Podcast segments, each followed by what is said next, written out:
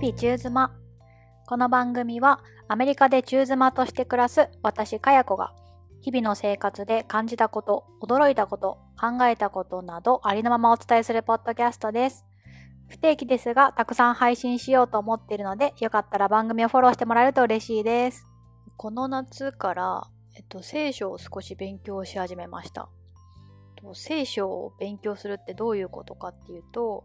まあ、皆さんご存知の聖書がありますよね。まあ、いろんなバージョンがあるんですけど、まあ、それを、ま、先生と一緒に読んで、ま、これはどういう意味かとかいうことを、ま、学んでいくっていうことですね。もともと聖書というかキリスト教にすごく興味はあって、まあ、ただの好奇心ですよね。日本で、ま、普通に生きていくと敬虔なキリスト教徒の人に会うっていうこともあんまりないし、まあ、テレビで見聞きするクリスチャンついてもまあそんなに深く知るわけでもないし、まあでもアメリカに来て、まあ、そこら中にクリスチャンがいるわけですよ。で特に私の住んでるテキサス南部の方は、まあ、かなり敬虔なキリスト教徒が多いって言われてます。でそれで、まあ、知り合うアメリカ人たちが結構しっかり神を信じてる人たちだったりして、で、そういう人たちがまたなんかすごいいい人っていうか、なんかギブの精神に溢れてたりして、で、ちょいちょいそういうまあいいこととか素敵なこととかしてくれるときに、まあ、ゴッドの名前を出したりするわけですね。で、彼らのこの良さみたいなところがクリスチャーニティ、キリスト教になんか由来してるのかなと思って、で、また彼らがその神について語る時のその真摯な眼差しとか真剣具合みたいなを見て、そこまで神っていうものを確信して、なんか信奉することができるって、なんかどういうことなんだろうって、まあ、すごい気になってて、で、それで、なんか、知りたいなと思うものの、まあ、きっかけがないみたいな感じだったんですけど、まあ、たまたまの ESL English as a second language、英語を、まあ、学ぶみたいな機会の時に、その題材として、とバイブルが、聖書が出てきて、で、もっと知りたいな、みたいなことを、その ESL 主催してるおばあちゃんたちに言ったら、あ、じゃあよかったら教えてあげようか、みたいな感じで、今、教えてもらってます。で、この、聖書を学ぶっていうことを、まあ、英語でバイブルスタディって言うんですけど、バイブルスタディは、の私みたいな、まあ、クリスチャンじゃない人が聖書を学ぶみたいなものだけではなくてクリスチャンの人キリスト教徒の人もずっとやり続けてるんですよ。もう何十年もずっとクリスチャンで毎週日曜のミサに行ってみたいな人も今でも学び続けるみたいな感じでバイブルスタディはクリスチャンじゃない人とかクリスチャンになって日が浅い人とかのためだけじゃなくてもう割と日常的に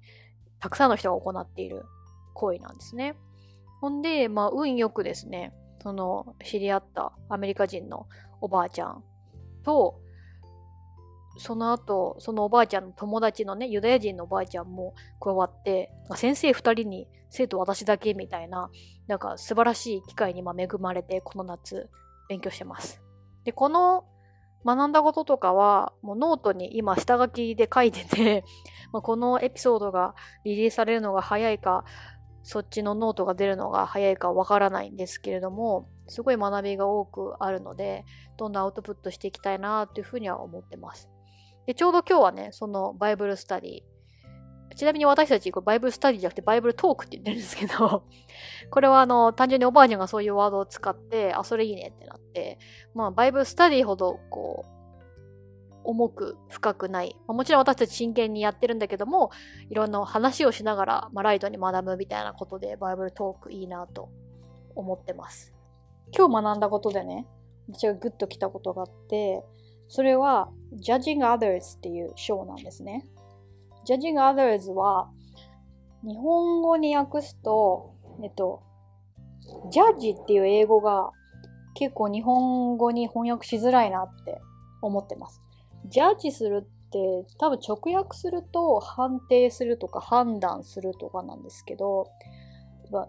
don't judge me みたいな。私のことを判断しないでみたいなのは、なんかどっちかっていうと、ジャッジするっていうのはちょっとネガティブな印象があって、まあ、批判するじゃないけど、こう、あなたってこうこういうとこ良くないよね、みたいな。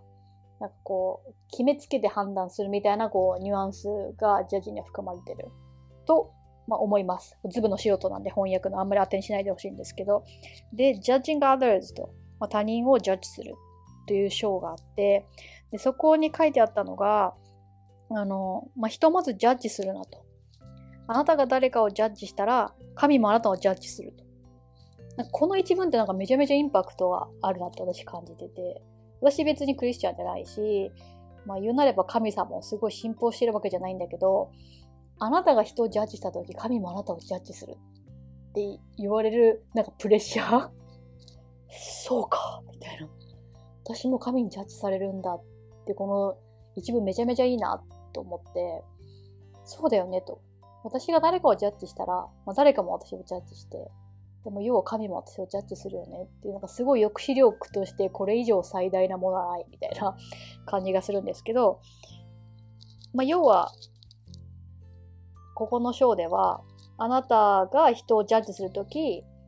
まあ、人もあなたのことをジャッジするしあなたがその誰かのことをジャッジするそのものの見方考え方であなた自身もジャッジされると思いなさいよっていうことがねまあ、書いてあって、あ、それ嫌だなってシンプルに思ったんですよね。ね、本当になんか人間ってわがままっていうか人のことそういう目で見るくせに同じ目線で自分が見られるのが嫌だっていうことがあり得るんだなってなんか身につまされて、まあ、なんで身につまされるかっていうと本当に直近にそういう出来事があったっていうか夫が出張でフランスに行くかもしれないっていうことを、まあ、この間告げられて、あ、なんか、その間じゃあマモッペかみたいに考えてたら、いやいやいや、あの一緒に有給もつけて、家族旅行でフランスに行こうよって言われたんですよ。めっちゃいいじゃん。なんでそれ思いつかなかったんだと。ありがとう。一緒に行こうってなって。しかも幸いなことに、まあ、夫が同じチームで働いてるすごく仲いい同僚がフランス人で、で、私もそのフランス人の彼の奥さんとめちゃくちゃ仲いいんで、まあ、まあ家族ぐるみな付き合いなんですよ。まあ、奥さんと私だけでお昼ご飯食べるとかもしょっちゅうだし。で、その仲良し夫婦が、なんとフランスに今ね、バケーション滞在中なんですよ。で、まあその夫が出張で行くその出張先